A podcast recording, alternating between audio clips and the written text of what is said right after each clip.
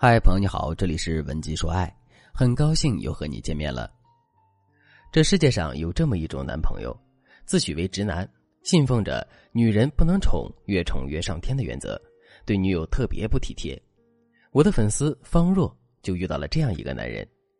五月二十号的时候，办公室里的小姑娘都收到了礼物，有同事就问方若：“你晚上和男友去哪里吃大餐呢？”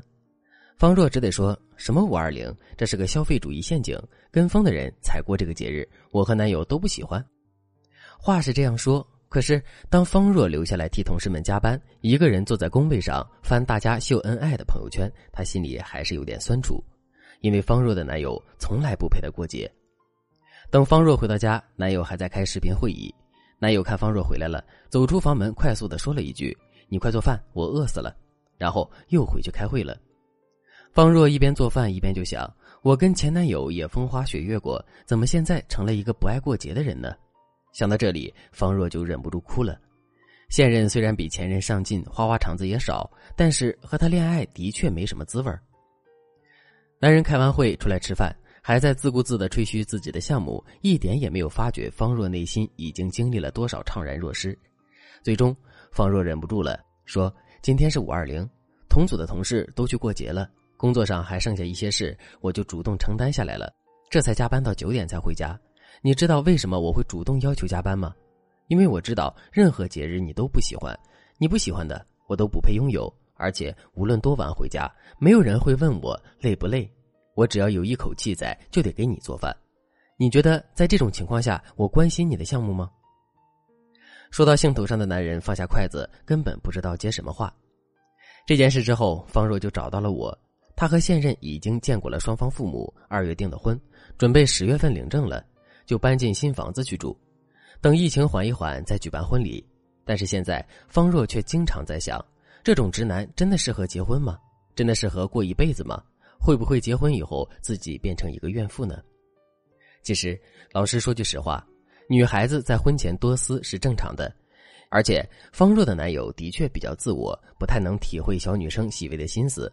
但这并不能说明这个男人就不能要了，因为人无完人，谁都有缺点。而且找结婚对象更要抓大放小，你要从整体上思考这个男人的人品、责任感、上进心，以及他和你的三观契合度。这些方面没有问题，其他的小问题、小分歧，你都可以用技巧引导他去改正。而且我要告诉大家，你改造他的过程，也是对他施加影响力的过程。你发挥的越好，对他的影响力越大。他就越离不开你。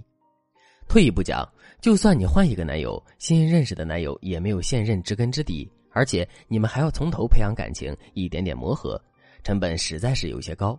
所以，咱们做事还是实际一点，把现任改成你想要的样子，才是更睿智的做法。而且，越早改造成功，你越轻松。如果你也想和方若一样获得老师手把手的指导，可以添加微信文姬零三三，文姬的全拼零三三。你就能收获一个温柔体贴又能为你付出的好男人，还在等什么呢？那如果你是方若，你男友不愿意过节，做事不考虑你的感受，你该怎么办呢？第一个技巧：追星法则。之前有一个街头实验，一个年轻的男孩戴着墨镜，周围跟着三个保安，一群人围在男孩身边欢呼拍照，假装男孩是一个大明星。其实这些人都是试验员。结果，街头的群众看着男孩那么受欢迎，逐渐就围了过去，跟着人群要签名。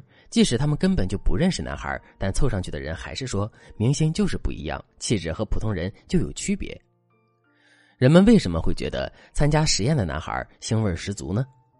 即使不认识他，也要他的签名呢？这就是追星法则的效力。因为人是社会性的动物，从众是我们基因里自带的思维模式。追星法则就利用了这个思维模式，利用人们的从众心理，提高了男孩在大家心中的价值。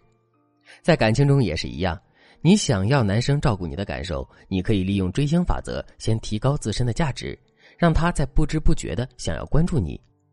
比如，你要在平时随口和男生的聊天中对他说：“今天我们组技术部长请我喝了奶茶，他那个人好有幽默感。”再过几天。我们部门老大要把我介绍给他侄子，我好尴尬呀。总之，你要不露声色的露出你有多受欢迎，这样一来有两个好处：第一，给对方制造危机感，告诉对方你不是非他不可；第二，一旦你给自己塑造了万人瞩目的感觉，那么追星法则之下，你男友也会不知不觉的认为你很出众，这样他就会不自觉的想要对你好点。接下来你向他提要求就会容易很多。第二个技巧，学会利用示范效应。示范效应指的是你想要什么就先示范什么。你可以把示范效应理解为抛砖引玉。示范效应在实际操作层面有两个步骤。第一步，重理念。比如，你看完电影之后，就可以对男生说：“你知道吗？爱情的真谛就是要为对方着想。你想着我，我想着你，这才是爱情。”再比如，你可以对男人说：“我的新同事是一个零零后，今天他在网上给女友挑礼物，看到女生可能会喜欢的东西，他的眼神一下子就亮了。那一瞬间，我真的感觉很感动。我突然就对这个男孩很有好感，以后我会多带带他。”在给男人借机播种你的爱情理念时，你不要向男生提要求，说我想让你怎样怎样，也不要和男生说你看看其他男人怎样怎样，这两种方式男人都不喜欢。重理念的时候，你可以借助电影或者是周围的事，若无其事的表达你的想法，越平常越好。男生听多了，他的潜意识里就会明白该怎么讨好你。第二步，重行为，理念重的差不多了，你就可以给男友亲身示范了。